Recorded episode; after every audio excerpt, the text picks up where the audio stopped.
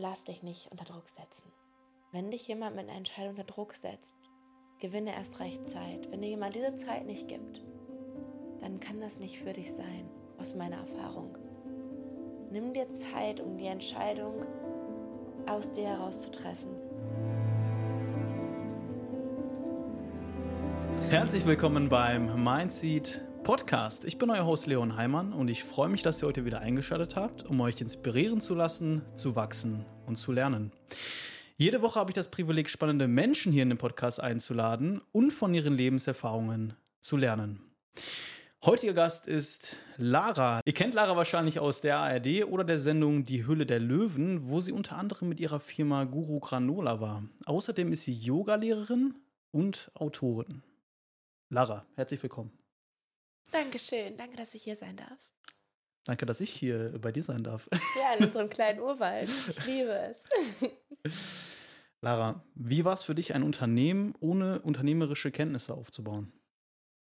Spannend zuallererst. Ähm, und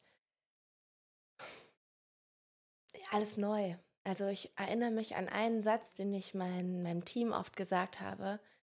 Ihr Lieben, vergesst nicht, ich bin hier gerade wie ein Baby. Ich bin gerade auch genau wie ihr und mache es zum ersten Mal und bin dabei noch in einer führenden Rolle und versuche herauszufinden, wie ich diese Aufgabe meister, wie ich die Fragen beantworte, wie ich eine Lösung finde. Und jeder Tag ist auch immer noch ein Erlebnis. Und ich habe mich so gut kennengelernt dadurch. Aber am Anfang, ähm, nehmt man an, hattest du doch gar kein Team, oder? Als du ganz neu gestartet bist? Das stimmt. Oder warst du schon, hattest du schon direkt Unterstützung? Das kam erst ähm, durch meinen Fernsehauftritt, Die Hülle der Löwen. Mhm.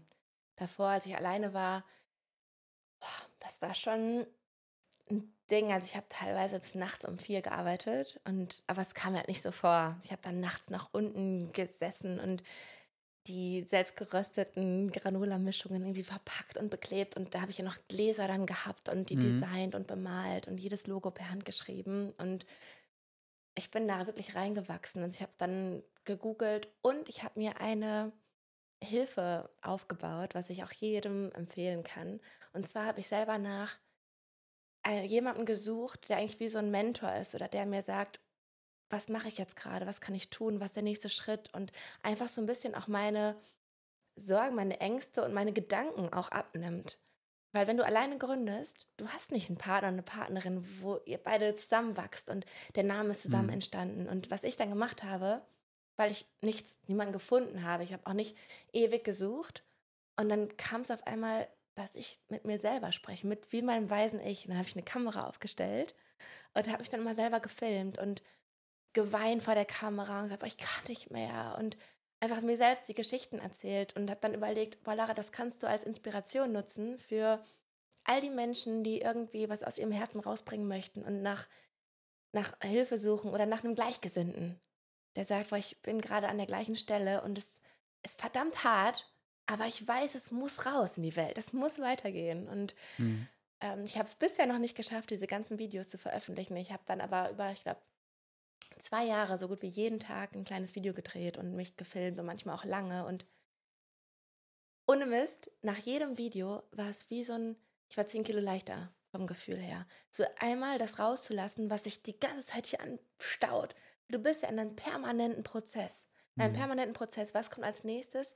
Was ist der nächste Schritt? Wo gehst du hin? Marktrecherche. Wie wird sich dein Produkt entwickeln? All das, was du, wenn du BWL studiert hast oder irgendwie was Unternehmerisches schon in deinem Leben gemacht hast, da hast du ja eine Idee, eine Vorstellung dessen, wie du einen Businessplan schreibst, wie du ein Unternehmen einfach aufbaust. Und ich als mehr Freigeist, als Künstlerin, war komplett neu in der Branche. Ja. Mhm. Wie kamst du zu der Höhle der Löwen? Oh, ähm, also, ich würde sagen, dahin hat mich, dahin gebracht, habe ich mich durch meinen Instagram-Account, den ich irgendwann, ich glaube nach einem Jahr, nach dem ersten Gründungsjahr, habe ich mich da so reingefuchst und habe einfach immer Videos gedreht von meinen kreativen Prozessen und mich selbst auch gefilmt, was ich mache und irgendwie versucht, meine Energie in die Videos reinzubringen und eine Community aufzubauen. Und durch das Wachstum des Instagram-Accounts wurde ich angesprochen. Also das war quasi so der, der Grundstock. Und dann ich war gerade auf Costa Rica, mein erstes Kochbuch zu schreiben. Und es war wirklich wie in einem Film. Ich saß an, in so einem ganz schönen Strandcafé, habe da geschrieben und schaute aufs Meer und bekam einen Anruf auf mein Handy von der dem Fernsehsender Sony Pictures. Und die arbeiten mit Vox, mit dem Fernsehsender Vox mhm. zusammen.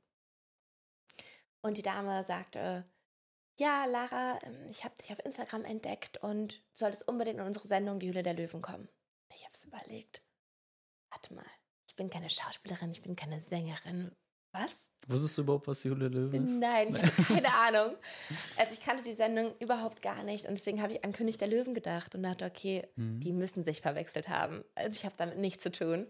Ja, und dann ging das so weiter und dann haben wir uns eine Viertelstunde unterhalten und irgendwie kam raus, okay, das ist eine Fernsehsendung, da geht es um Investments und Startups und du machst, machst einen Pitch und hast die Möglichkeit, einen Investor, eine Investorin zu gewinnen für dein Projekt.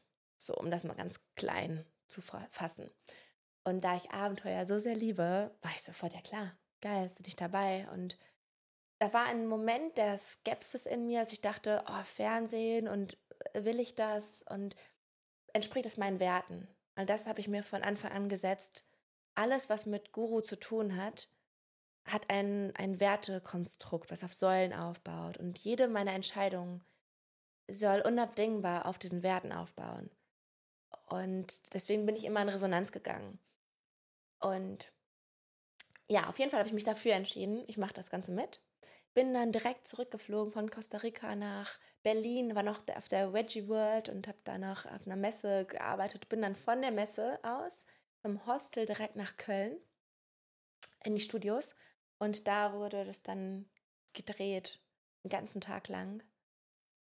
Es war ein richtig spannender Prozess und genau so kam ich in die Hülle der Löwen. War ziemlich spontan. Also wird alles an einem Tag gedreht? Jein, es gibt dann noch einen Dreh, der aber nicht zwangsläufig passiert, wenn du in die Hülle der Löwen kommst. Die, es werden ein paar Startups ausgesucht, wo es noch einen Home-Dreh gibt. Das heißt, da wird dann ein bisschen noch aus dem Privatleben gezeigt. Und da gab es nochmal einen extra Drehtag für. Der war so schön und so spannend. Wir haben so viel gedreht. Wir waren in einem Atelier und wir haben quasi verschiedene Sparten gefilmt aus meinem Leben als Künstlerin, dann als Yogalehrerin und so weiter und so fort. Also und dann sind wir in verschiedene Locations gefahren und haben dann da gefilmt. Unglaublich nettes Team. Also ich habe die richtig ins Herz geschlossen. Dann waren wir noch bei mir in der Küche und haben dann da noch ein bisschen nachgestellt, wie ich Guru entwickelt habe. Und dann der Drehtag im Studio, in den Sony Picture Studios, der ging dann auch nochmal einen ganzen Tag. Ja, dann war so zwölf Stunden tatsächlich. Ja. Also für die, die die Höhle der Löwen nicht kennen, das ist eine Sendung, wo im Endeffekt man sein Startup oder sein Unternehmen kurz pitcht und dann die Möglichkeit hat, ähm, ja, finanziert zu werden von Investoren. Ne? Ja, richtig, genau. genau. Du, und dann sagst du quasi, du schätzt deinen unternehmerischen Wert und sagst, ich gebe so und so viel Prozent Anteile meiner Firma ab. Ne? Deine Firma sind 100 mhm. Prozent, du sagst jetzt, ich gebe jetzt 15 Prozent ab. Und dafür möchte ich aber 100.000 Euro haben. Und damit gibst du deiner Firma einen bestimmten Wert und dann entscheidet der Investor, die Investorin, sehe ich das genauso oder mache ich einen Gegenvorschlag und dann kannst du nochmal in die Verhandlung gehen und dann einen neuen Vorschlag generieren, machen oder am Ende sagen, nee, passt nicht, unter den Umständen möchte ich keinen Deal eingehen. Das ist quasi der Spannungseffekt in der ganzen Geschichte. Und dann hinter den Kulissen, also wenn du quasi sagst, jetzt bist du in einen Deal eingegangen mit einem der, ich glaube, es sind insgesamt vier oder fünf InvestorInnen, die dann da sitzen. Und du bist jetzt einen Deal eingegangen und dann finden dann hinter den Kulissen nachher die Vertragsverhandlungen statt. Ich kann nicht, glaube ich, ins große, große Detail gehen, aber genau, frag einfach mal. Bist du in einen Deal eingegangen? Ich bin im Fernsehen vor der Kamera einen Deal eingegangen mit Nils Klager von der Firma Automol.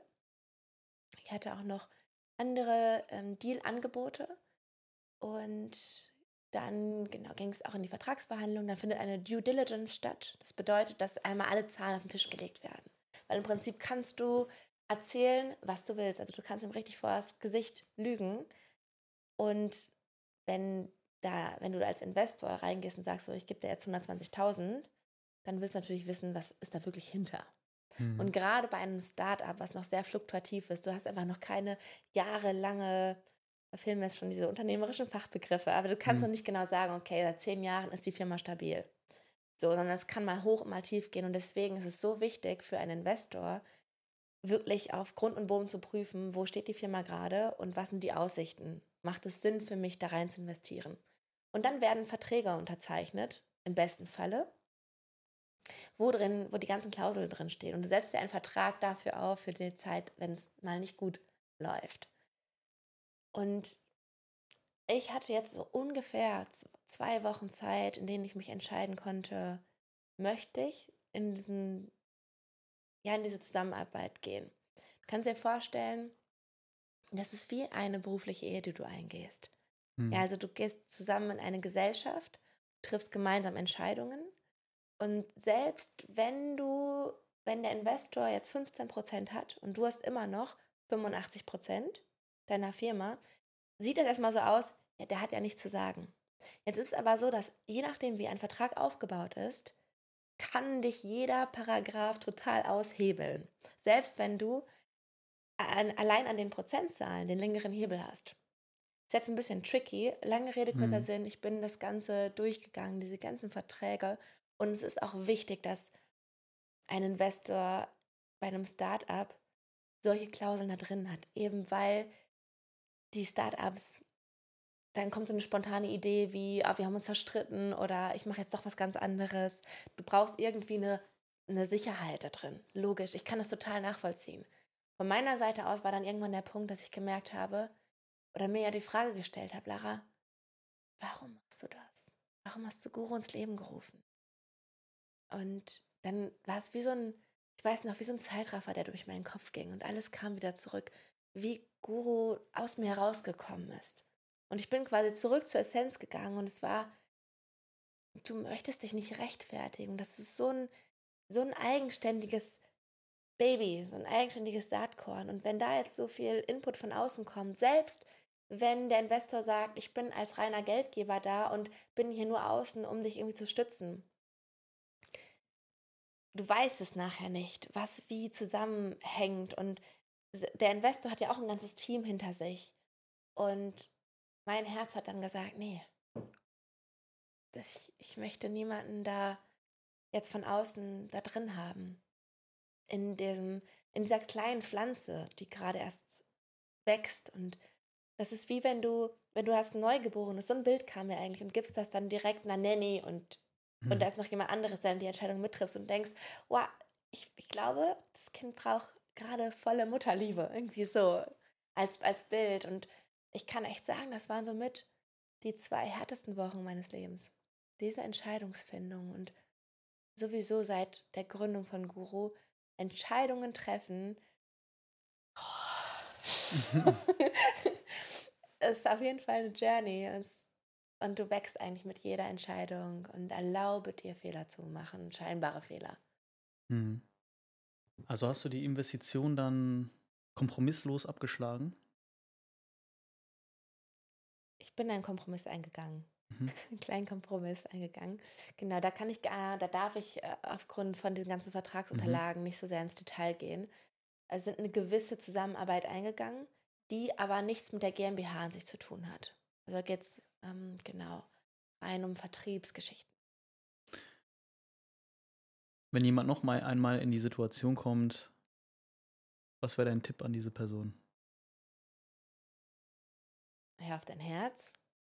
Und es ist manchmal so schwierig, dein Herz zu hören in solchen Situationen. Ich wusste irgendwann nicht mehr, was mein Herz, was mein Kopf ist und vor allen Dingen, was die Stimmen von anderen sind. Weil du holst dir natürlich Know-how von außen rein. Du hast dann, ich habe einen ganz tollen Rechtsanwalt an meiner Seite, ganz wichtig. Sogar einen tollen Steuerberater, der mir auch bei gewissen Fragen, die außerhalb eigentlich des, der Zusammenarbeit sind, geholfen hat und auch hilft. dann natürlich deine engsten Freunde, Freundinnen, wobei ich da vorsichtig wäre. Vorsichtig, weil die sind natürlich immer für dich da, aber die sehen oft nicht das ganze große Feld. Die wollen dich eigentlich supporten. Und also hör auf dein Herz.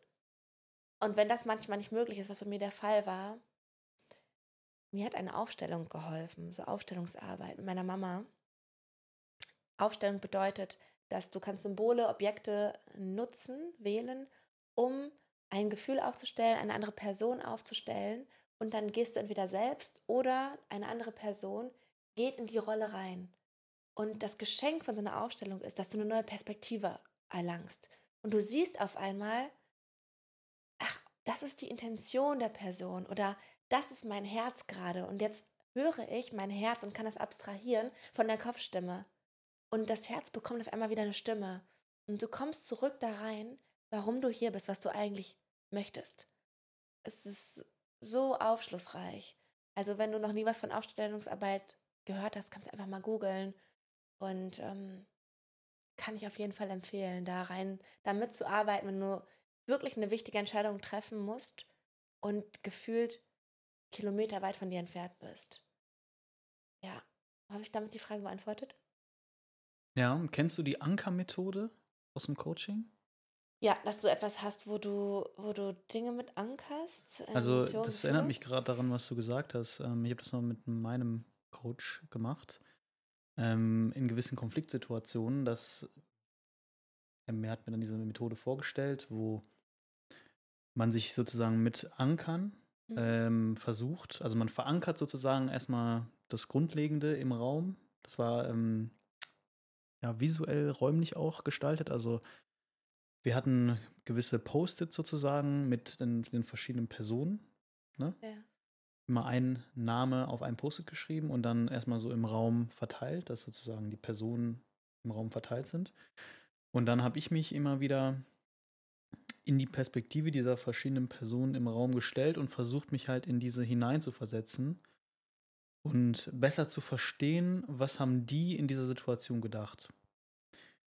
Und dadurch konnte ich nochmal diesen gesamten Konflikt nochmal aufbreiten, nochmal die verschiedenen Perspektiven einnehmen und auch verstehen, okay, warum hat die andere Person so gehandelt, wie sie gehandelt hat? Warum habe ich auch so gehandelt? Und was wäre eigentlich der richtige Weg gewesen? Also wie hätte ich mich fühlen müssen oder auch die anderen Personen, wie hätten die sich fühlen müssen? Und so war ich in der Lage, das nochmal aufzubereiten und ähm, ja, sozusagen zu überlegen, was wäre der, der optimale Weg gewesen und ne, um, um in Zukunft halt Fehler zu vermeiden. Mhm. Und ähm, ich glaube, ein Learning, das, das ich auch jetzt in der Zeit hatte und was ich jetzt gerade auch ein bisschen bei dir rausgehört habe, ist auch, sich einfach nicht unter Druck setzen zu lassen, ne? weil es ist ja dann irgendwie dann auch schon eine Drucksituation gewesen. Ne? Erst eine große Chance und dann ähm, musste man eine Entscheidung fällen, die wahrscheinlich zeitlich begrenzt war. Mhm.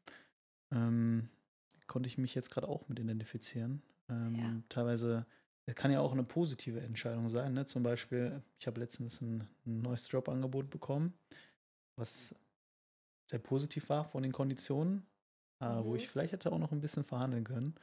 Und ähm, ja, dann am Anfang muss man dann manchmal aufpassen, nicht zu euphorisch irgendwie zu sein und mhm. erstmal zu sagen, alles klar, danke fürs Angebot ich überlege mir das jetzt nochmal, ich schla schlafe jetzt nochmal eine Nacht drüber und dann melde ich mich morgen. Und äh, das ist zum Beispiel auch so eine Sache, da merke ich auch, ich muss da auch noch ein bisschen dran arbeiten und manchmal einfach diese, diese Distanz zu wahren, auch wenn, auch wenn sich das jetzt gerade anhört wie wow, mhm. mega geile Opportunity, ähm, Wort auf Deutsch, äh, mega geile Möglichkeit. Ja. Ich mix immer so Englisch und Deutsch, ich will mir das abgewöhnen. Ähm, ja, und ich glaube, das ist echt so eine, so eine Fähigkeit, die auch sehr wichtig ist. Wie gehst du mit Druck um? Ja, und ich glaube, was du versucht hast mm, oder was du gerade erklärt hast, ist dieser Übergang von einer emotionalen Reaktion, also dass du die Emotionalität, die hast du, die ist sofort da, die Emotion ist da. Jobangebot, nice, super, mhm. bin ich dabei. Und dann gibt es das tiefere Gefühl und dein, wie ein höheres Selbst. Also dein höheres Selbst, du kannst es auch. auch also mit höherem Selbst meine ich wie deine Essenz oder äh, das, woraus alles ist, das, woraus du bestehst. Das, was, was bleibt, wenn alles andere vergeht, wenn dein Körper geht, wenn dein Geist geht, wenn alles Dichte quasi geht. Und dann hast du den, den Verstand. Und wie bekommst du Zugang zu deinem höheren Selbst? Und das braucht Zeit.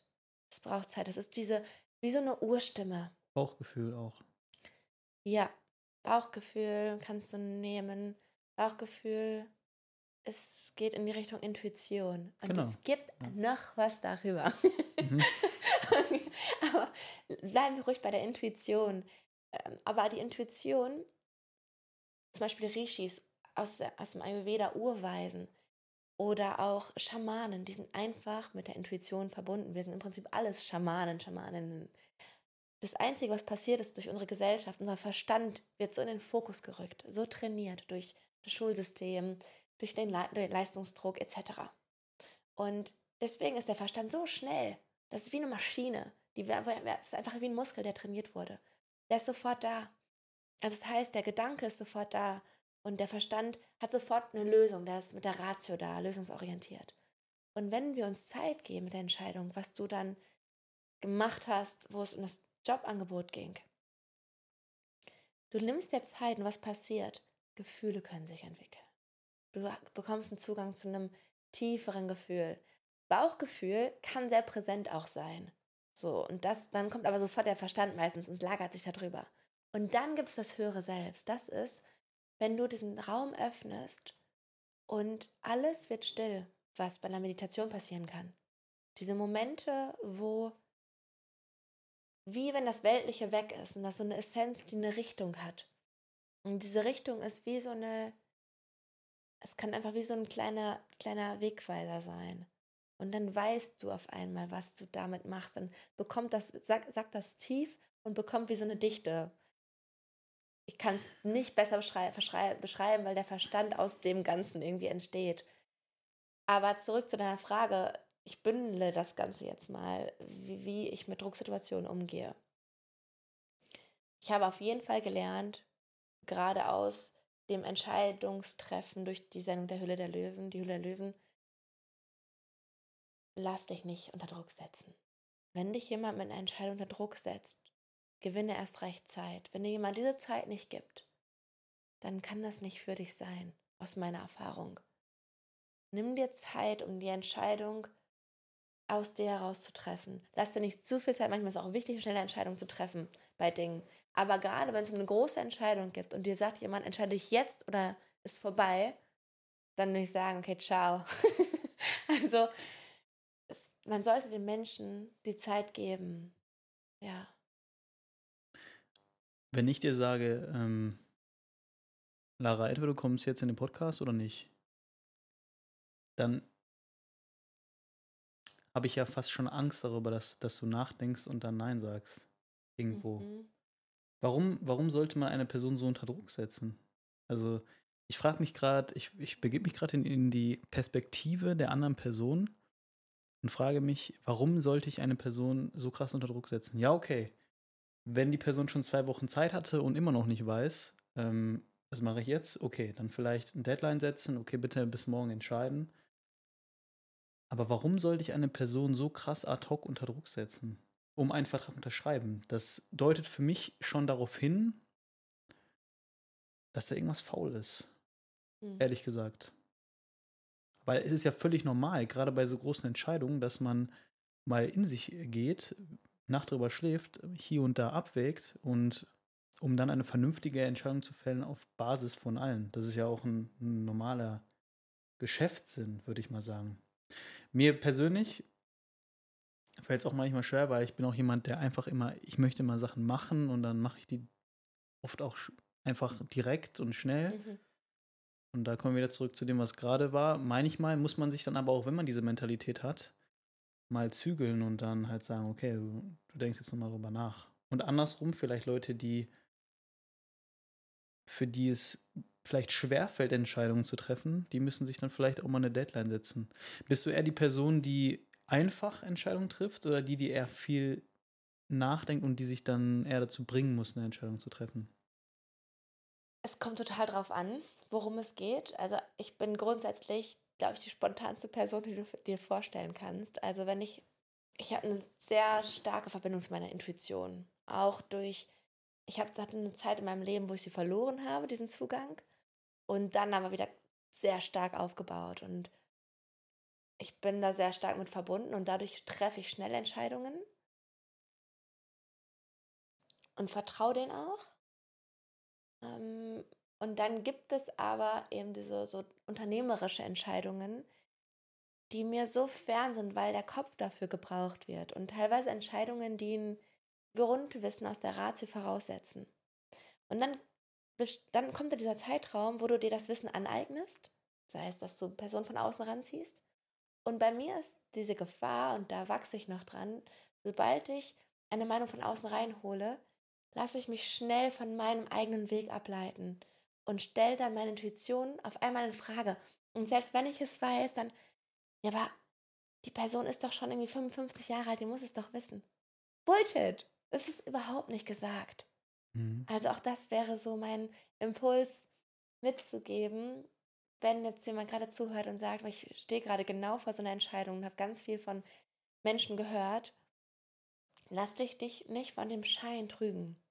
Hm. Also das kann manchmal ein Rat sein oder ein, ein Impuls von einem Kind, was dich mehr zu deiner eigenen Intuition bringt, weil das ist ein guter Rat.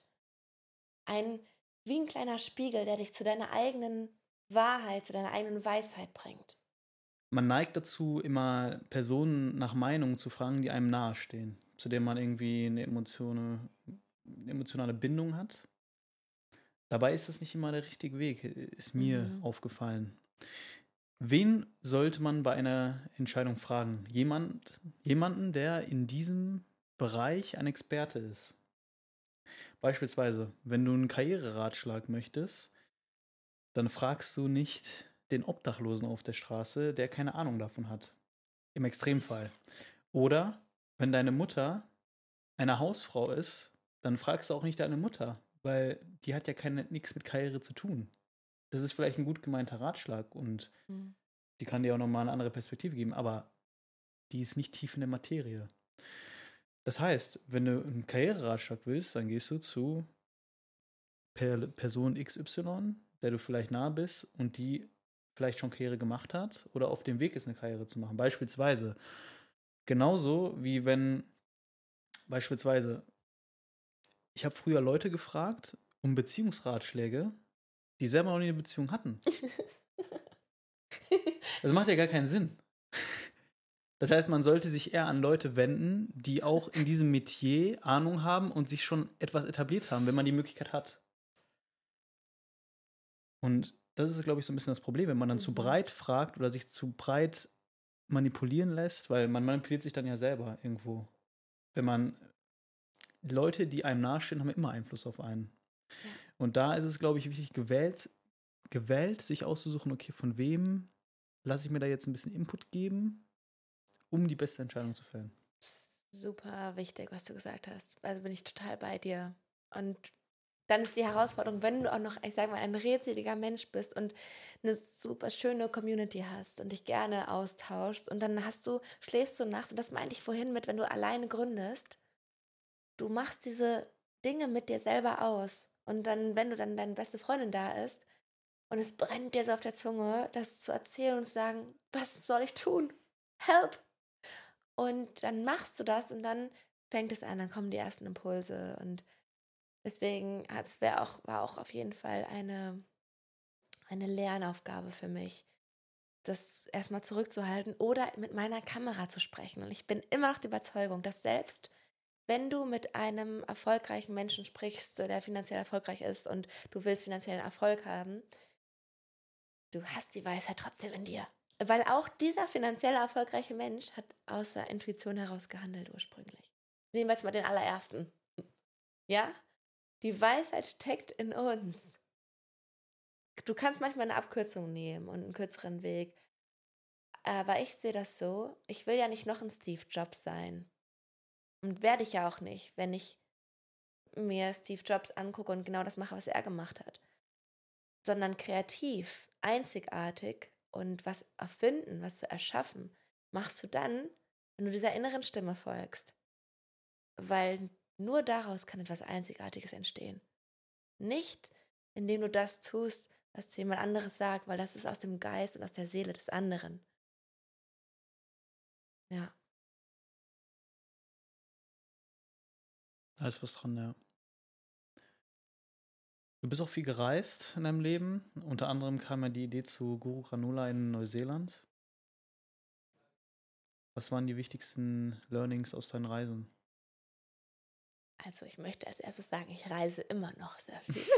das möchte ich auch, dass das so bleibt. Reisen als erstes kommt mir als Wort Inspiration, also quasi wie Bilder, die von außen reinkommen. Ähm, und das Reisen, so Joy, tiefe Freude, anderen Kulturen zu begegnen, aus dem möglichen Horizont, den mir mein bekanntes Umfeld gibt, herauszureisen, weißt du, so wie so ein Schiff, was so aufbricht und sagt, boah, neues, neue Wassergefilde auf dem gesamten Ozean und neue Wellenformungen und, und auf diesen Wellen surfst du ja ganz anders. Und das ist so ein, ein großes Geschenk von Reisen, was nicht heißt, dass ich nicht total verstehe, wenn jemand sagt, das Reisen ist gar nicht meins. Und ich bekomme die Inspiration in meinem Raum durch die Stille in mir. Was mir so sehr an Reisen gefällt, ist die Erfahrungen. Diese wie so ein, wie ein Poesiealbum, was einfach größer, breiter wird. Und ich sehe das Leben mittlerweile als die geilste Reise, die es gibt. Und ich nehme alles mit, was ich, was ich kann. Und die schönsten Erinnerungen, und ich schreibe seit ich glaube, sechs bin, Tagebuch täglich. Und gerade auf so Reisen, ich habe die schönsten Erinnerungen davon, sei es, wenn ich in einem Permakulturgarten stand und mit einem Israeli gesprochen habe, der von seiner Kindheit erzählt hat. Und dadurch baut sich ein Mosaik auf und du findest dich immer wieder als Spiegelbild dieser ganzen Impressionen und lernst dich dadurch so wundervoll kennen und Mitgefühl und all das, all diese großen Gefühle bilden sich weiter aus auf Reisen. Ja, Reisen ist cool. Freundschaften, sorry, Freundschaften ist auch was. Freundschaften fürs Leben, weil du die Menschen in einem freien Moment kennenlernst. Das ist auch noch ein Punkt. Der Geist wird frei. Die größten Erfindungen sind nicht entstanden, wenn du morgens um sieben im Office saßt. Never, ever. Sondern dann, wenn du, wenn dein Geist nicht auf etwas Konzentriertes gerichtet war, sondern wenn du deinen Blick hast schweifen lassen, sowohl der innere als auch der äußere Blick, wenn du auf einer Wanderung bist und du siehst auf einmal einen Ginkgo-Baum, der geformt ist wie ein Schmetterling und dann schaust du auf den Stein und dann siehst du, wow, wie ist es, wenn Stein und Schmetterling zusammenkommen? Was haben die beiden für eine Energie? Und bam, ist die Erfindung da. Und dann hast du Zeit, während der Wanderung das weiter zu spinnen und entwickelst und spürst in dir wie so ein Licht, was aufgeht. Und das passiert auf Reisen meiner Meinung nach. Ja. Wir machen eine kurze Pause, in welcher ich dich um einen kleinen Gefallen bitten möchte, welcher 10 Sekunden deiner Zeit in Anspruch nehmen wird. Mir ist aufgefallen, dass 75% der Menschen, die diesen Podcast hören, noch nicht auf den Folgen-Button gedrückt haben. Falls du schon mal in den Genuss dieses Podcasts kamst, drücke bitte einmal auf den Folgen-Button. Ich kann dir nicht sagen, wie sehr uns das hilft, denn desto größer der Podcast wird, desto mehr Energie können wir hier reinstecken. Danke dir und genieße den Rest der Folge. Das, was du gerade genannt hast, ist so ein bisschen dieser Kreativitätsmodus, in dem man halt nur kommt, wenn. Also ich sehe es immer so, dass ähm, man hat entweder den Fokusmodus mhm. oder den Kreativitätsmodus. Bestimmt gibt es auch ein bisschen was dazwischen. Aber beispielsweise, wenn man einen sehr getakteten Tagesablauf ist, dann ist das, was man tut, immer sehr fokussiert ausgerichtet. Beispielsweise du stehst auf, du weißt ganz genau, okay, ich muss, mich jetzt fertig machen, da wird gefrühstückt, dann arbeite ich und meine Gedanken sind bei der Arbeit, vielleicht gehe ich danach zum Sport. Es ist alles sehr getaktet, ist es ja meistens, wenn man einen Vollzeitjob hat. Und manchmal fehlt einem dann dieser, einfach sich einfach mal, ich weiß nicht, wie du gesagt hast, ein bisschen den, den Blick schweifen zu lassen, nach links, nach rechts zu schauen und sich mal mit sich selbst zu beschäftigen. Und das passiert halt dann beispielsweise im Urlaub, wenn man mhm. einfach Zeit hat. Ich finde auch immer, man kriegt dort so einen Kreativitätsboost im Urlaub. Dann komm, du kommst wieder und hast voll viele neue Eindrücke gehabt, hast voll viele neue Leute kennengelernt und auf einmal hast du vielleicht neue Ideen, was du alles umsetzen mhm. kannst. Und dann kommst du wieder nach Hause und dann kannst du wieder fokussiert daran arbeiten. Ne? Es ist ja auch wichtig, dann wieder diesen Switch zu machen. Okay, ich komme jetzt wieder in diesen anderen Modus und ja. setze dann wieder um. Weil wenn du nur im Kreativitätsmodus bist, dann, dann, dann bist du ja. ja auch genau lost irgendwo und ähm, setzt ja nichts mehr in die, in die Tat um irgendwie. Ja. Und ich glaube, das ist mega wichtig, dass man da wie so ein, dass man weiß, wann man den Schalter umlegen muss. Und vielleicht auch nochmal auf einer anderen Ebene, dass man auch weiß, wann oder wie viel Gas kann ich geben. Also, wo ist meine Grenze und wo muss ich dann auch äh, wissen, okay, jetzt schalte ich um auf vom, vom Gas zum, zum Relax-Modus zum Beispiel. Mhm. Ich habe ich hab jetzt letztens ein sehr interessantes Zitat ähm, gelesen, das ungefähr so ging wie, was heißt es eigentlich, produktiv zu sein? Und viele denken sich ja, oh ja, produktiv sein ist, ähm, ich bin mega effizient, ich, ich schaffe viel am Tag und so weiter. Ja, aber was, was heißt das eigentlich? Das heißt ja nicht, dass du nur in eine Richtung schaffst, sondern es kann auch sein, dass, dass du zum Beispiel an dem Tag spürst, da sind wir wieder bei diesem, bei diesem Körpergefühl, das dir sagt, okay, ich bin heute komplett fertig, ich muss heute einfach mal mich entspannen. Und vielleicht ist es genau das, was dein Körper gerade braucht. Und dann bist du in der Hinsicht produktiv, weil du das machst, was für dich gerade am besten ist. Ja. Vielleicht ein schönes Bild dazu, wenn du produktiv als Lebensenergie siehst. Also als Energie, die du nutzen kannst. Es gibt Energie, die, die wie leer ist, ja, die eher eine Schwere hat. Und dann gibt es diese Lebensenergie, die dich etwas nach außen bringen lässt, mit der du arbeiten kannst, egal in welche Richtung. Und wenn das, und das ist als Sinnbild für Produktivität. Produktivität ist, ich bekomme Lebensenergie dazu, die ich irgendwo als Output nutzen kann. Und wenn du dann in diese Erholungsphase gehst und sagst jetzt, ich mache jetzt einen Powernap, lege mich 30 Minuten hin und in dieser Zeit füllt sich mein Tanker, mein, mein Tank auf meinen Tank auf von Lebensenergie. Und wenn Lebensenergie ja als Sinnbild für Produktivität steht, ne, dann ist das, macht das total Sinn, was du gerade gesagt hast. Weil dann war ich extrem produktiv, weil ich habe ja meine Lebensenergie aufgefüllt. Und dann kannst du die wieder steuern. Deswegen, ja, finde ich das ein schönes Bild zu schauen, ist mein Tank gerade voll? Und wenn, dass du dir immer diese Frage stellst, wenn du dich fragst, bin ich gerade produktiv oder nicht? Weil wenn du acht Stunden dann arbeitest und dann in der sechsten Stunde merkst, ich mache hier gerade, aber mein Tank ist leer und ich kann eigentlich in dem, was ich tue, nichts rausbringen. Dann bist du nicht produktiv, obwohl du schaffst. Also schaffen ist nämlich nicht gleich produktiv, oder? So meinst, meinst du, glaube ich. Ja, genau. Du kannst halt ja. halt auch in die, in die falsche Richtung schaffen und dann arbeitest du gegen dich selbst. Und schaffen und bedeutet nicht erschaffen. Ladest du dich. Also ich finde dieses, es ist ja ein schönes Bild, ne? So dass der Akku voll ist oder leer ist, aber irgendwo ist es auch. Ähm, warum sehen wir uns als Akku so? Das ist manchmal so, finde ich so ein bisschen entfremdend, weißt du? Mhm.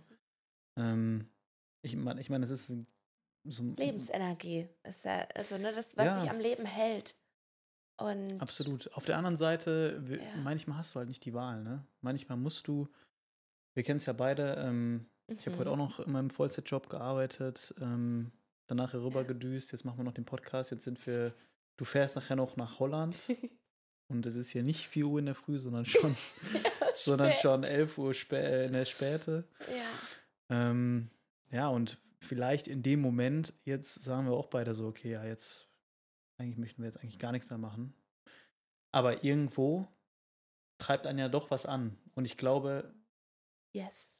Ne? Und ich glaube, da muss man, man Es ist so eine Balance auch wieder so zu finden zwischen ja, dem, was ich einfach machen möchte und zwischen dem, was ich machen.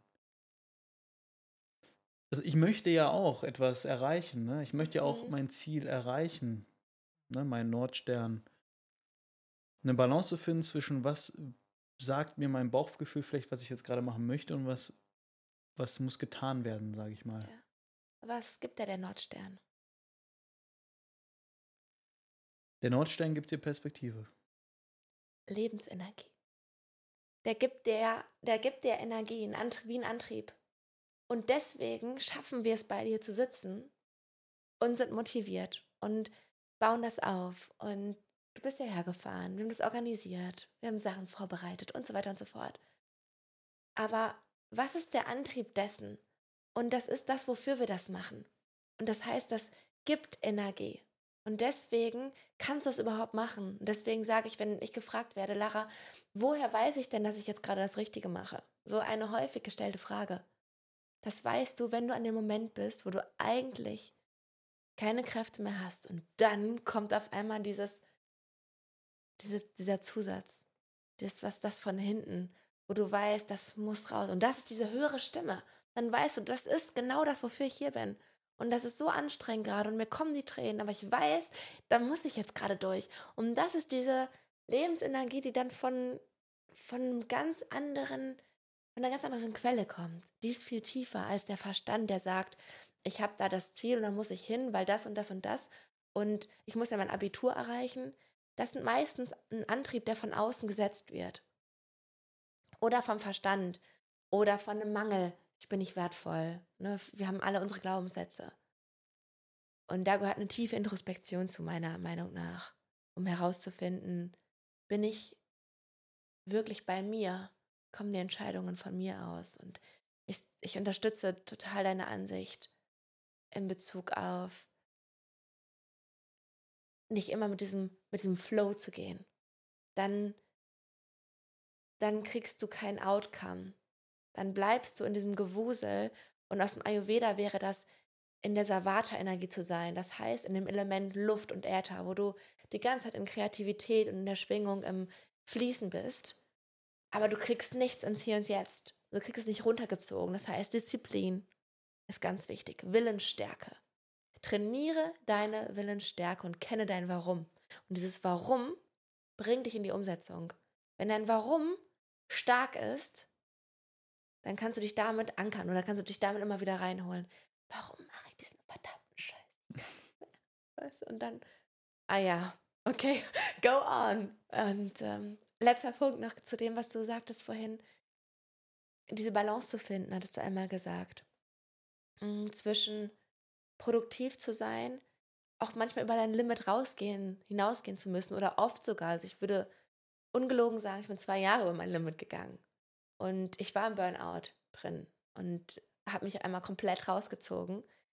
Dadurch, dass ich, ich komme wieder aus dem Ayurvedischen, sehr viel Pitta in mir trage, das heißt sehr viel Feuerenergie, sehr viel Transformation, sehr viel Umsetzungskraft, neige ich dazu, zu viel zu geben und quasi wie zu überfeuern und damit auch auszubrennen, dass irgendwann die Flamme ausgeht, weil ich die ganze Zeit im Powern bin.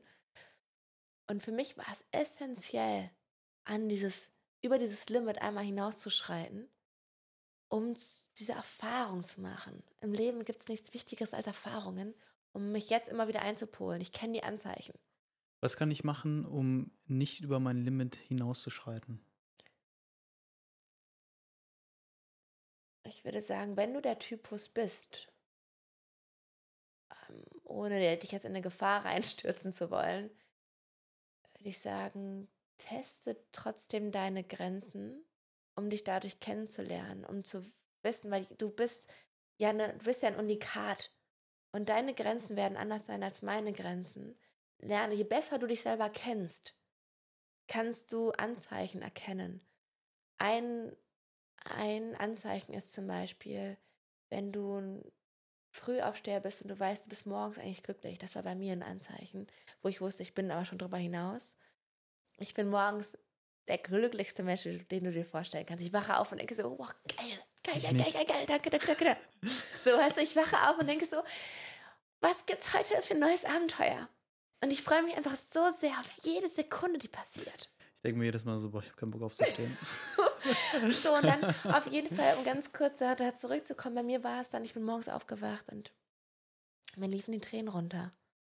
Und ich wusste nicht warum. Ich, mir liefen die Tränen nicht runter, weil ich traurig war oder weil ich einen, ich sag mal, einen aktiven Grund hatte. Jemand ist gestorben, etc. pp. Weil Tränen sind ja was Wunderschönes auch. Sehr ein Reinigungsprozess.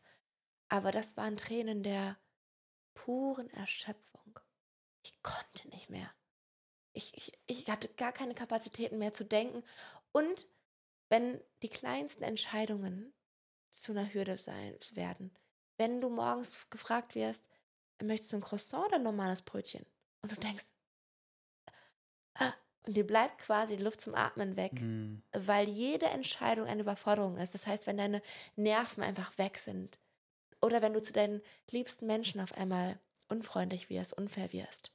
Das heißt, du bist nicht mehr bei dir, du bist aus dem Gespür raus, aus dem, aus dem Fühlen raus. Und wir haben schon davon gesprochen, Fühlen braucht Zeit. Und Burnout ist meistens, ohne dass ich jetzt eine Expertin bin, ein Ergebnis aus einer Zeitüberlagerung. Also eine Aufgabe kommt zur nächsten und du schaffst es nicht mehr, die abzuarbeiten. Und dann ist es wie ein Gewulst an Dingen und du bist wie so ein kleines Licht, was die ganze Zeit von Aufgabe zu Aufgabe rennt und keine befriedigend erledigt. Und dieses Nicht-Befriedigen ist das, was den Kopf zum Brennen bringt, um das mal so bildlich zu erläutern. Und das, was ich dir erzähle, ist einfach meine Erfahrung, die ich dann später analysiert habe und geschaut habe, okay, was hat mich dahin gebracht? Also ich bin eine Freundin davon, mach die Erfahrung, geh meinetwegen ins Burnout, hol dich da raus, sei dankbar für die Erfahrung und nutze sie für die Zukunft. Ich versuche nicht ins Burnout zu kommen. Aber ich würde jetzt auch aus der Zeit, in der ich dich jetzt kennenlernen durfte, behaupten, dass du nicht dazu tendierst. Einerseits deine Vorbereitung. Du bereitest dich sehr gut auf die Dinge vor. Das heißt, du gehst mit einer Ruhe an das Projekt heran und hast sehr viel durchdacht. Ich bin die Unterschrift von impulsiv. Ich mache. Ich mache, mache und dann finde ich alles ganz toll. Und durch meine große Kreativität in vielen Bereichen habe ich zu so vielen Sachen auch Lust und mache sehr viel parallel.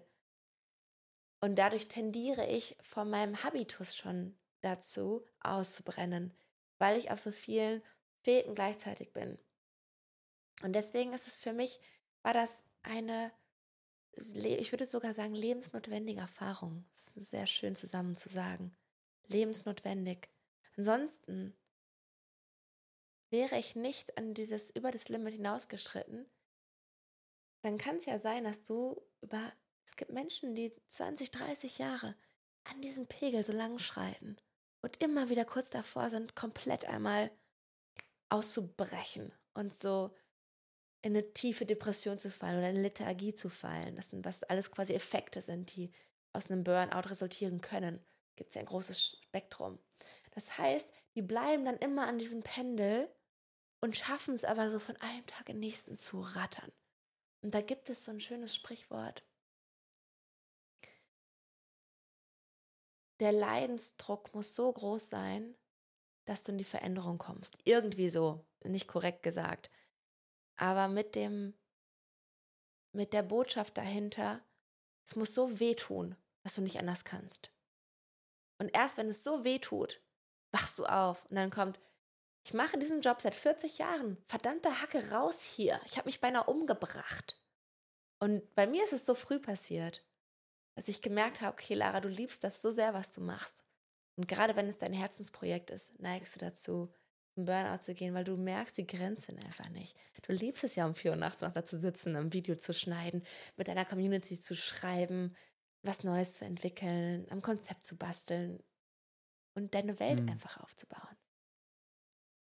Ja, lange Antwort zu deiner kurzen Frage. Aber so, also ich finde es eine sehr spannende Frage. Hm. Und da du, also jetzt konkret, wenn ich dir jetzt die Frage beantworte, was kannst du tun, dass du nicht zu einem Burnout kommst? Verbinde dich immer wieder mit deinem Körper. Dein Körper ist dein groß, gro deine größte Landkarte für dich. Über den Körper kommst du zu allen Informationen, die in dir stecken. Du bist der CEO deines Lebens. Mhm. Das heißt, wir denken oft an Organisationen und dass dort ein, eine Art Kopf ist, die die Entscheidung so fällt, damit das Unternehmen gut weitermachen kann oder auch wächst. Und ich denke, im Leben ist es genauso. Du bist der CEO deines Lebens. Und du musst die Entscheidung so fällen, dass du gut weiterkommst und dass du vielleicht auch an deinen Erfahrungen wächst. Mhm. Und ich denke, dafür gibt es ein paar Basics. So. Die Basics sind zum Beispiel im Unternehmen. Ich brauche gute Mitarbeiter, die zuverlässig sind, die, die zur Arbeit kommen, die innovativ sein können. Muss denen auch Urlaub geben, damit die ausgeruht sind und all diese Sachen. Das ist im Arbeitsleben selbstverständlich. Und manchmal im eigenen Leben nehmen das Leute nicht als selbstverständlich. Aber gerade das ist eigentlich eine Parallele. Das heißt, ich muss ausreichend schlafen, damit ich fit bin.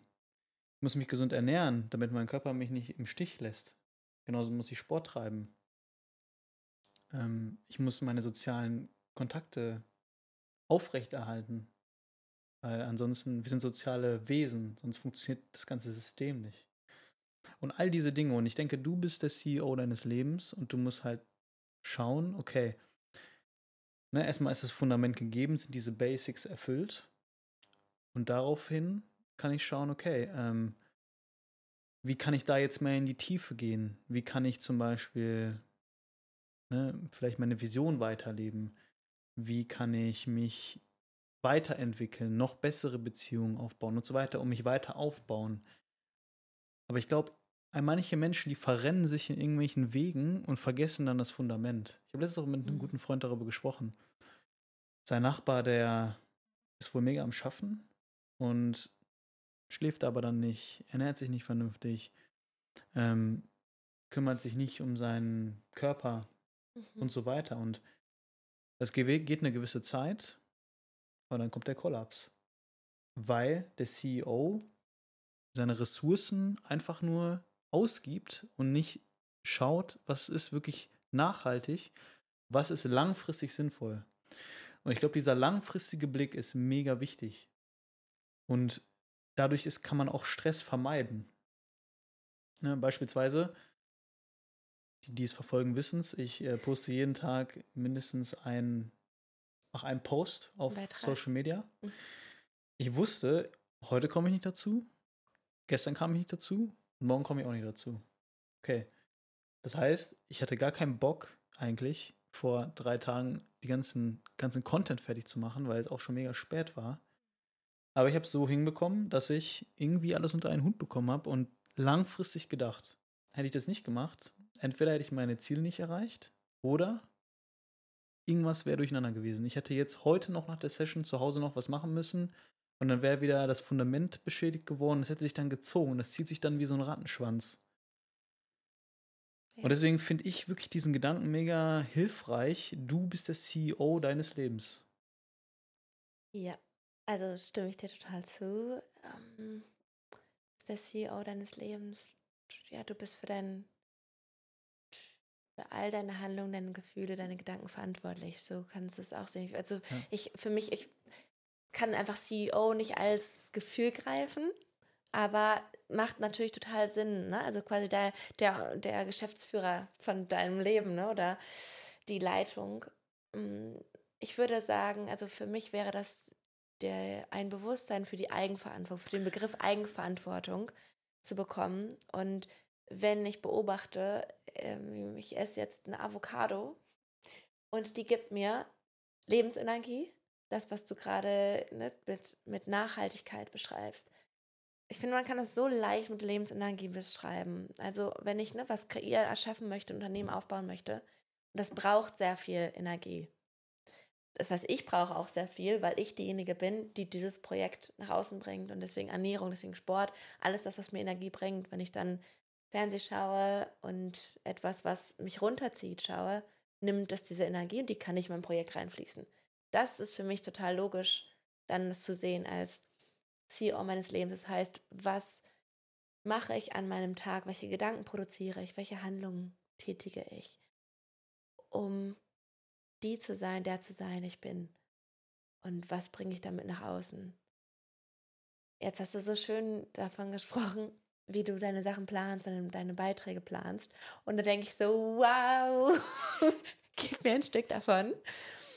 Ich würde sagen, also ich bin dein Gegenteil von, weil ich, wie gesagt, so impulsiv bin und mir fällt es sehr schwer, Dinge zu planen, aufgrund meiner Kreativität, die einerseits ein großes Geschenk ist, weil dadurch kommen so krasse Sachen wie Guru zum Beispiel, etwas, was noch nie da gewesen ist, dann raus. Ähm, andererseits hilft die Planung, je besser du planst, desto freier bist du. Und das ist das Paradoxon, was, was man meiner Meinung nach auch erstmal erfahren muss. Sonst denkt man, nee, wenn ich die ganze Zeit plane, dann bin ich doch total unfrei, weil ich die ganze Zeit plane. Ist nicht so. Wirst du ja wissen. Weil du einfach dann, du kannst deinen Tag einfach ganz anders strukturieren. Muss ja wieder eine Balance herrschen, so, ne? Richtig, aber je mehr du, du vorher quasi, ne, so vorher geplant hast, was machst du wie, desto mehr Raum für die freien Gedanken hast du. Und sonst, wenn du die ganze Zeit dem Ganzen nachrennst, da gibt es so ein schönes Kreuz. Das hat mir eine tolle Freundin ganz am Anfang meines, meiner Gründung mitgegeben. Ich weiß gerade nicht mehr von wem. Ein Kreuz mit wichtig, dringend, dringend und wichtig und unwichtig. Und das geht so ein bisschen in diese Richtung. Wenn du nie planst, machst du die ganze Zeit nur die dringenden Sachen. Weil du immer hinterher bist. Du kommst nie dazu, die wirklich wichtigen Dinge zu machen.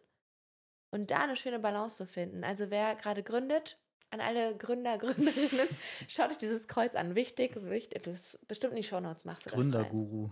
Gründerguru, kenne ich nicht. Oder ich bin Gründerguru.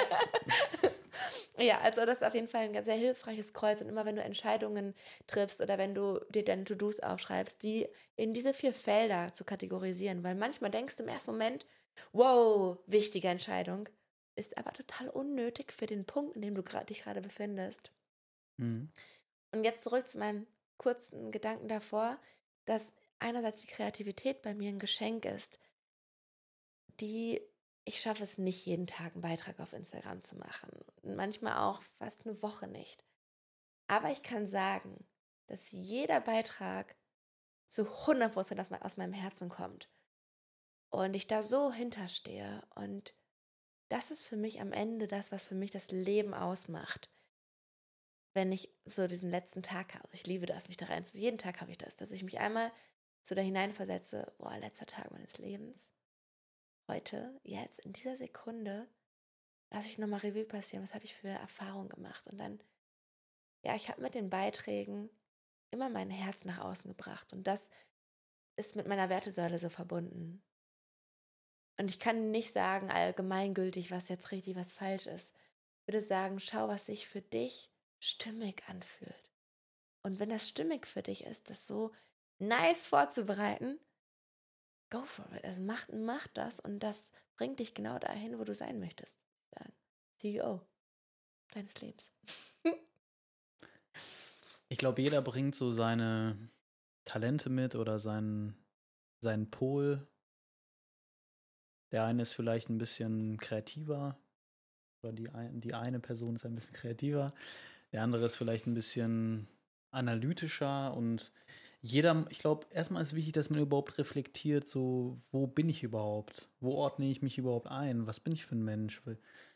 Ja. Und dann zu versuchen, die Stärke weiterhin auszuspielen, aber gleichzeitig an den anderen Faktoren zu arbeiten, die weiter auszubauen. Mhm. Also ich glaube, es ist immer wichtig, sein Talent zu erkennen und das auch auszunutzen. Denn da kann man auch am meisten Input auch anderen Leuten geben und dann an den anderen Stellschrauben dann halt noch ein bisschen so, die so einzustellen, dass es auch für einen selbst einfach dann sich besser anfühlt, weil beispielsweise jemand, der einfach nur extrem strukturiert ist die ganze Zeit, ist vielleicht mega gut da drin, aber wenn er zu sehr in diesem Modus ist, dann hemmt er auch Innovation. So, und dann muss er vielleicht lernen, da das so einzustellen, dass ihr das nicht hemmt. Oder eine Person, die einfach mega kreativ ist und ich meine, es ist auch immer vom Setting abhängig, ne? Wenn du in einem Unternehmen bist und dann einfach, deine Aufgabe ist einfach mehr kreativ zu sein, okay, cool. Dann passt es ja eh. Ja. Aber wenn du in der Position bist, wo du halt auch Struktur brauchst und meiner Meinung nach im Leben braucht man auch immer Struktur, man braucht auch Kreativität, aber man braucht, man braucht immer so eine gute Balance dann muss man halt schauen, okay, cool, es ist ja mega, dass, dass die Person so kreativ ist. Mhm. Aber hemmt dich das vielleicht auch in irgendeiner gewissen Art und Weise? Und wie kannst du dieses Talent bestmöglich nutzen, ohne dich selber zu manipulieren, sage ich mhm. mal, oder zu, ne? Ja. Und da ist, glaube ich, so dieser, dieser große Kernpunkt, wo sich jeder mit beschäftigen muss, Reflexion. Ja, und Introspektion. Introspektion. Also der, der nur in die Struktur geht und nur aus der Ratio ist, ne? also quasi ne? in diesen Kreuzen denkt, ins Gefühl zu kommen, da fehlt einfach dann das Gefühl. Gefühl ist, also eine Kreativität ist einfach nur ein Ausdruck deiner selbst.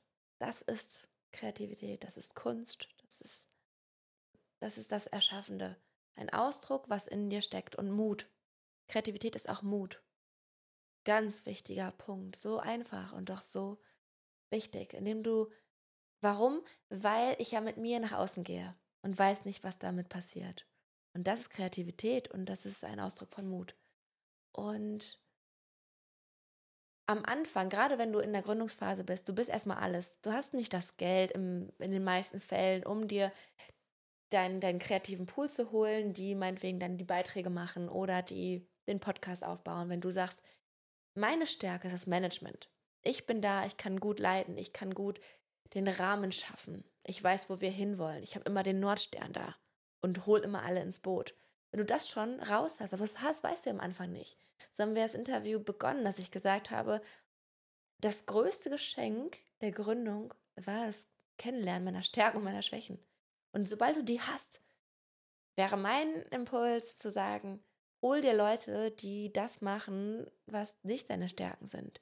Ich bin nicht unbedingt eine Freundin darin, mache deine Schwächen zu stärken, sondern baue deine Stärken aus und werde darin genial. Weil das, das bringt dich, das schleift quasi an deinem Unikatsein, an deiner Einzigartigkeit. Aber heißt nicht, dass du nicht am Anfang alles machst. Ich habe die Buchhaltung gemacht, ich habe die ganzen Excel-Tabellen gemacht. Ich habe mein eigenes Wirtschaftssystem aufgebaut, ohne dass ich je irgendeine Ahnung davon hatte. Bin ich total dankbar. Ich habe meinen eigenen Online-Shop am Anfang aufgebaut. Ich weiß, wie die Dinge funktionieren. Ich habe eine Ahnung davon. Aber wenn ich, also seitdem ich das an Profis abgegeben habe, zumindest die größten Sachen, ich bin immer noch überall so ein bisschen drin, aber seitdem kann ich natürlich den Dingen, die mir liegen, wie in Menschen ein schönes Gefühl auszulösen und die abzuholen, wo sie sind. Viel mehr Zeit widmen und das ist, Zeit ist unser höchstes Gut. Also Kreativität und Struktur, um darauf zurückzukommen, absolut unabdingbar wichtig. Disziplin, dass du durch, wenn du etwas erreichen möchtest, es gibt auf der Welt meiner Meinung nach keinen erfolgreichen Menschen, der nicht hart gearbeitet hat also du kannst mir erzählen, ein Beispiel nennen, wenn du willst. Alle. Das ist halt eine, auch eine Definitionssache. Was heißt Erfolg überhaupt, ne?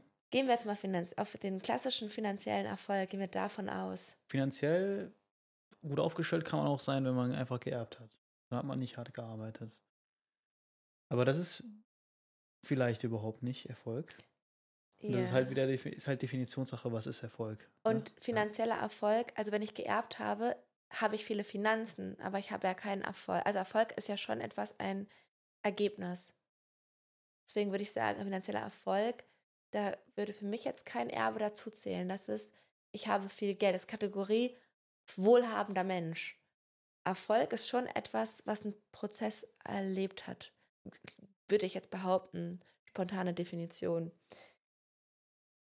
Aber wir können es ja auch nochmal deutlicher sagen, finanzieller Erfolg, der durch eigene Arbeit entstanden ist. sei es im Musikgeschäft, sei es durch ein Unternehmen im Finanzwesen an sich oder, oder, oder. Da steckt harte Arbeit hinter. Das heißt, du hast deine Stimme geschliffen. Es gibt ein tolles Interview, ich glaube, von Ed Sheeran, der gesagt hat, ne, ich habe jetzt vielleicht eine goldene Stimme, aber die ist durch harte Arbeit entstanden. Adele und so weiter, diese größten Musikstars. Wenn sich das mal anhört, die und sich dann das erste Lied oder das erste Interview anhört. Wir haben alle angefangen und kommen irgendwo her. Und das ist. Übung, Übung, Training, Disziplin und diese Willensstärke. Wofür mache ich das? Was ist mein Antrieb? Und das nicht, im besten Falle nicht, um irgendwem zu sagen, hey, ich habe es geschafft. Da vielleicht alles noch ein letzter Punkt. Und zwar Jim Carrey. Da so ein tolles Zitat zu, kennst du bestimmt. Ähm, ich ich, ich kann es wieder nicht genau sagen, aber ich, ich wünsche jedem Menschen finanziellen Reichtum, um zu erfahren, dass das nicht glücklich macht.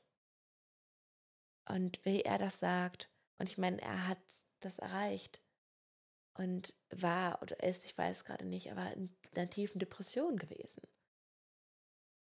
Und sehr viele finanziell reiche Menschen leben nicht mehr aus psychischen Gründen. Und wenn wir jetzt den seelischen Erfolg ansprechen und mal einen Switch, Switch machen, auch da steckt Arbeit hinter. Introspektion, Meditation, Innenschau, durch die Tiefen zu gehen, sich Wunden anzuschauen, Krankheiten zu durchstehen und zu fragen, warum bin ich krank geworden? Was möchte mir die Krankheit sagen? Pure Arbeit steckt hinter seelischem Erfolg. Ja. 100 Prozent. Lara, am Ende des Podcasts fragen wir mal dieselben vier Fragen. Ist schon vorbei? okay. Erste Frage. Gibt es oder gab es eine Ressource in deinem Leben, sprich beispielsweise Buch, Channel, Film, welche dich besonders beeindruckt hat und welche du gerne weitergeben möchtest? Mhm. Ganz spontan kommt das Buch Der Pfad des friedvollen Kriegers. Wunderschön. So tiefgehend. Ich habe es dreimal schon gelesen. Immer wieder neue Dinge, die ich rausfiltere. Ich habe es nicht so mit Namen. Autor packst in die Show Notes. Ich habe ich hab hier die Fortsetzung stehen. Dan Millman. Mm. Dan Millman. Genau, das ist ein Buch, welches mich so inspiriert. Ich versuche auf den Punkt zu bringen, warum. Ein großes, äh, der Autor erweckt durch den, die Charaktere ein großes Mitgefühl. Also du fühlst, du kannst dich sehr gut identifizieren. Verstehst Prozesse, Du gehst wie durch eine Lernschule, so die Schule des, des Lebens. Großartig. Also riesige Empfehlung. Noch was? Willst du noch was haben? Wenn dir noch was einfällt. Bestimmt. Hm, du selbst. Das ist die größte Inspiration. Du selbst Augen schließen und zuhören noch größer als Dan Millman. Dan Millman für Dan Millman und ansonsten du selbst. Was ist deine Definition von Erfolg und wie stellst du sicher, dass du dieses Ziel erreichst?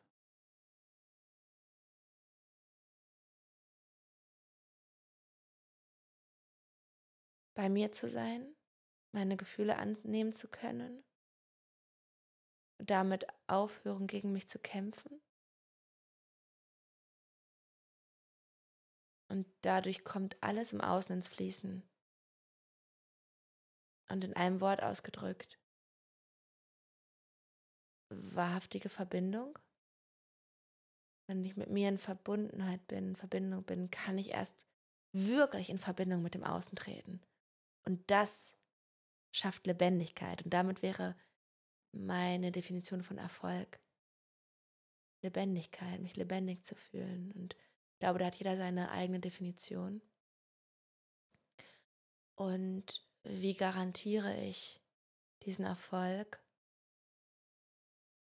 Das ist schon ein Garant. Hm. Indem ich immer wieder Verbindung zu mir suche.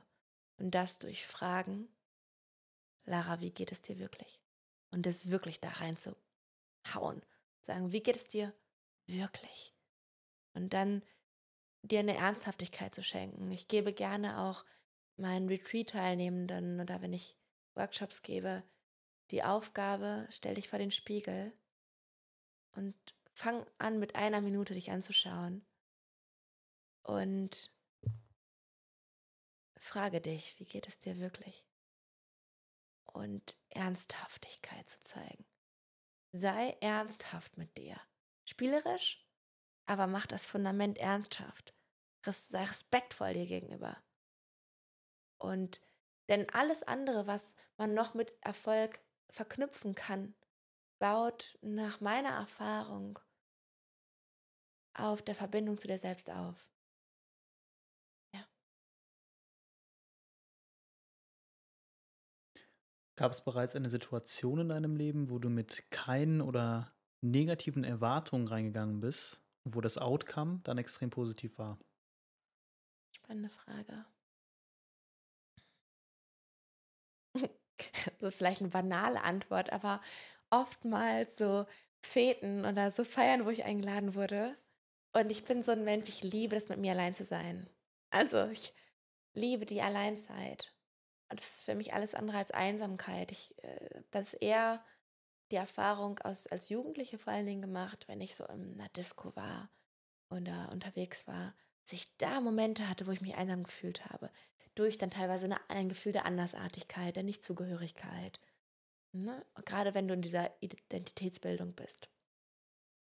Und dann gab es aber auch Fäden, wo ich dann hingegangen bin und dann wurde es so schön. Dann hatte ich irgendwie ein total tolles Gespräch, wo ich so 100% mit einer Person verschmolzen bin und wir haben irgendwie so einen Raum kreiert. Du hattest vorhin, bevor wir aufgenommen haben, mir noch so ein tolles Bild gezeigt von den zwei Köpfen mm. mit, der, mit dem Ball innen drin und der entstanden ist, weil die beiden zusammengetreten sind und gegenseitig einen Reflexionskörper gebildet haben. Und das entsteht, wenn du dich dem, dem spontan dann öffnest oder dem vermeintlichen, ach, ich will jetzt nicht nach draußen. Diese Abende werden oft genial. Also das ist vielleicht eine banale Antwort, aber das fällt mir als erstes ein, wo ich einer negativen Erwartung rangegangen bin, dachte, ach, jetzt wieder so Smalltalk führen und bla bla bla bla bla, ich will nach Hause und lieber was Cooles machen. Und dann kann es total geil werden. Ja. Kenne ich sehr gut, ja. Ja. Letzte Frage.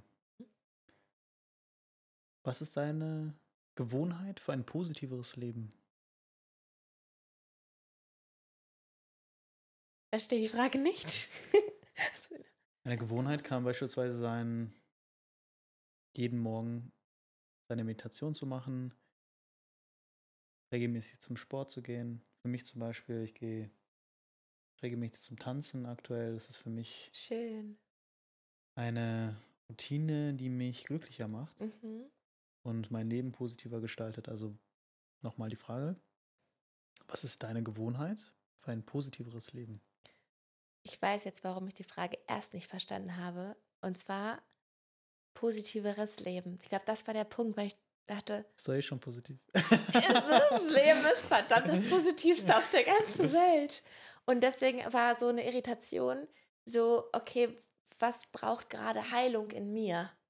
Das, deswegen ja, habe ich die Frage so, so, verstanden. Ich, ich sehe es eher so, wenn du das nicht hättest, dann würde etwas fehlen vielleicht und du würdest yeah. jetzt nicht dich so gut fühlen, weißt du? Also bei mir kann ich dir ganz ehrlich sagen, wenn Sport nicht bei mir im Leben mhm. wäre, mhm dann würde ich mich nicht so gut fühlen, wie ich mich jetzt gerade fühle. Ja.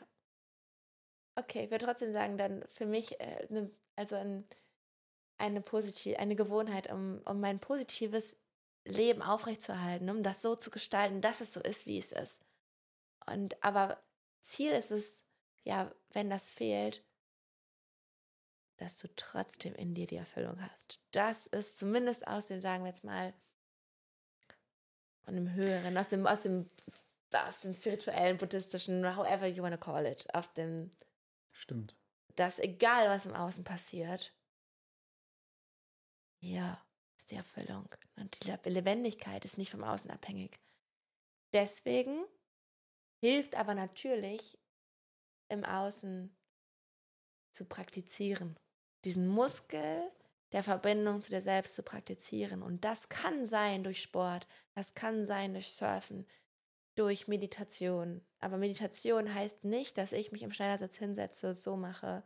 Meditation kann sein, wenn ich im Garten bin und diesen Moment habe, wo ich den Gedanken erkenne und mich verbinde mit allem, was ist. Und diesen Muskel zu trainieren, mich nicht von Gedanken beherrschen zu lassen.